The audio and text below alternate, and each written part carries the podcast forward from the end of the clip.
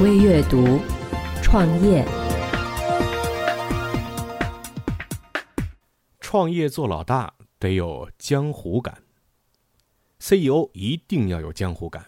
做 CEO 并不难，难的是做一个有成就的 CEO。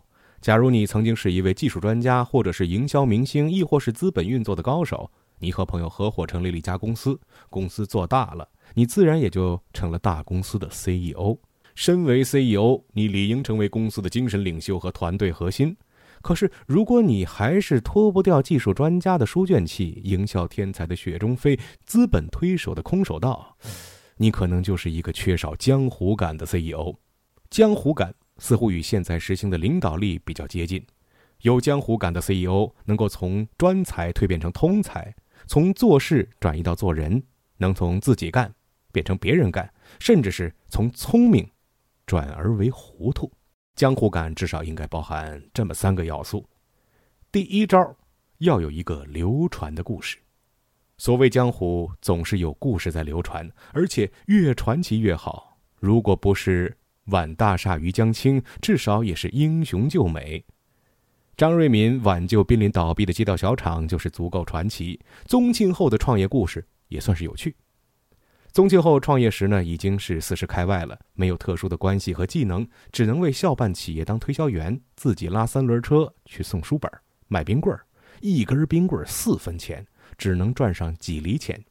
这一份亲力亲为，让宗庆后以及娃哈哈始终零距离的贴近消费者，于是才有了对儿童心理的洞察，以及传遍大江南北的“喝了娃哈哈吃饭就是香”。既然抓住了孩子的心，也就抓住了。家长的钱口袋。如果你觉得这个不够流行，不妨看看柳传志的故事。在一个夜黑风高的晚上，柳传志借着二锅头的酒劲，向同仁们宣布了一个非常大胆的目标：将来要把联想做成一个销售额两百万的大公司。没错，两百万不是两百亿，是人民币，也没说是美元。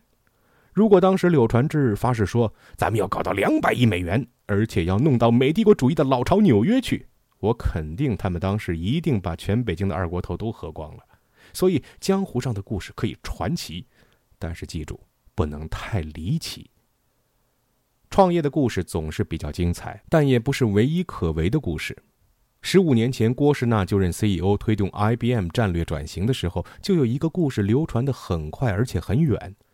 在一次高管的例会上，郭士纳说：“他的脑子不是为了看 PPT 而长的。”他要求所有人关掉电脑，每个人拿出肚子里的干货，直接触及问题的本质。你可以想见这个故事所形成的冲击波。你能想象出一位没有一个传奇故事的成功 CEO 吗？很难。不过，要成为一个有江湖感的 CEO，难的可在后边呢。第二招，要有一帮追随的兄弟。套用德鲁克关于领导力的观点。衡量一个领导者的唯一标准是看他的追随者数量，同样，衡量一个江湖老大的最重要的标志是看他有多少兄弟，而且是铁杆兄弟。有朋友会质疑说，做企业不能拉帮结派，那是落伍的做法。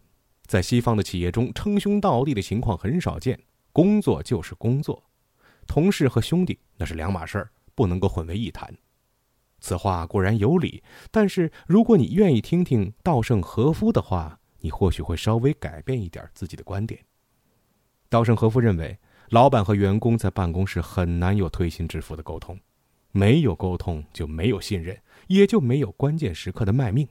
于是，他就经常在下班之后和员工一起喝酒，喝得晕晕乎乎乎的时候，老板和员工的边界就模糊了，有些话也就可以敞开来讲了。这种非正式的沟通帮助他解决了很多正式的难题。除了稻盛和夫的沟通，CEO 还要洞察人性的本事；CEO 还要有洞察人性的本事。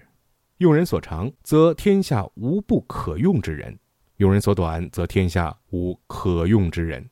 此外呢，还得有长远的眼光、广阔的胸怀以及钢铁的意志等等美好的品质，才值得兄弟们为你卖命。总之，今天的竞争环境当中，基本上要求 CEO 是一个完人，这要求不现实，但却又很实际。有一位销售经理说：“我们距离 CEO 就像是地球到星星，这辈子都无法接近。”作为 CEO，如果你觉得公司执行力不强，就是因为高层不团结，中层不努力，基层不听话。那我要说一句不好听的话，这并不意味着他们都是笨蛋。笨蛋只有一个，大家都知道是谁，你或许也知道。第三招，要有一波出色的对手。江湖上盛行侠肝义胆、劫富济贫，自然看不起恃强凌弱。十年前，一批来自台湾的娱乐业大佬来到大陆开垦处女地，用一位老板的话说，他们在台湾早就糜烂透了，所以呢，在尚属清纯的大陆，用左手就能够对付这里的对手。此话在当时确实不假。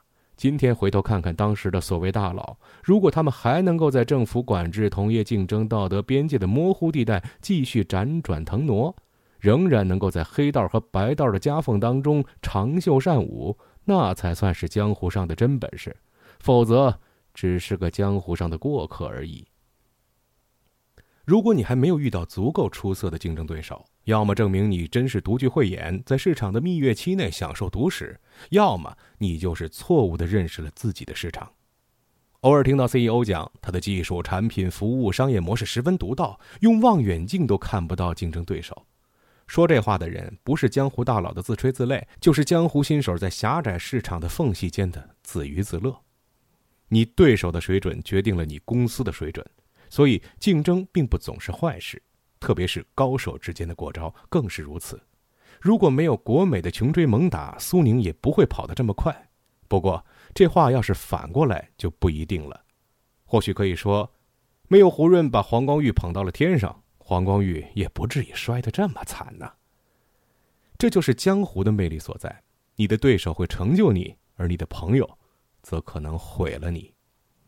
除了故事、兄弟、对手之外，要成就自己在江湖上的声望，一定还需要其他因素，比如机缘和运气。江湖上就曾经流传过，说郭维比杨元庆更有江湖感。不过现实是，联想电脑归杨元庆，郭维领军神州数码。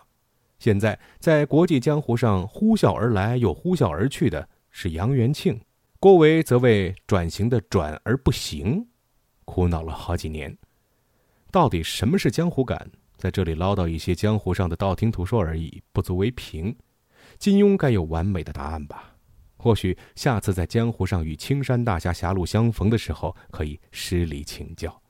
说不定以后字典里的领导力将通通的替换成江湖感。江湖上的事儿，谁说的准呢？微阅读，创业。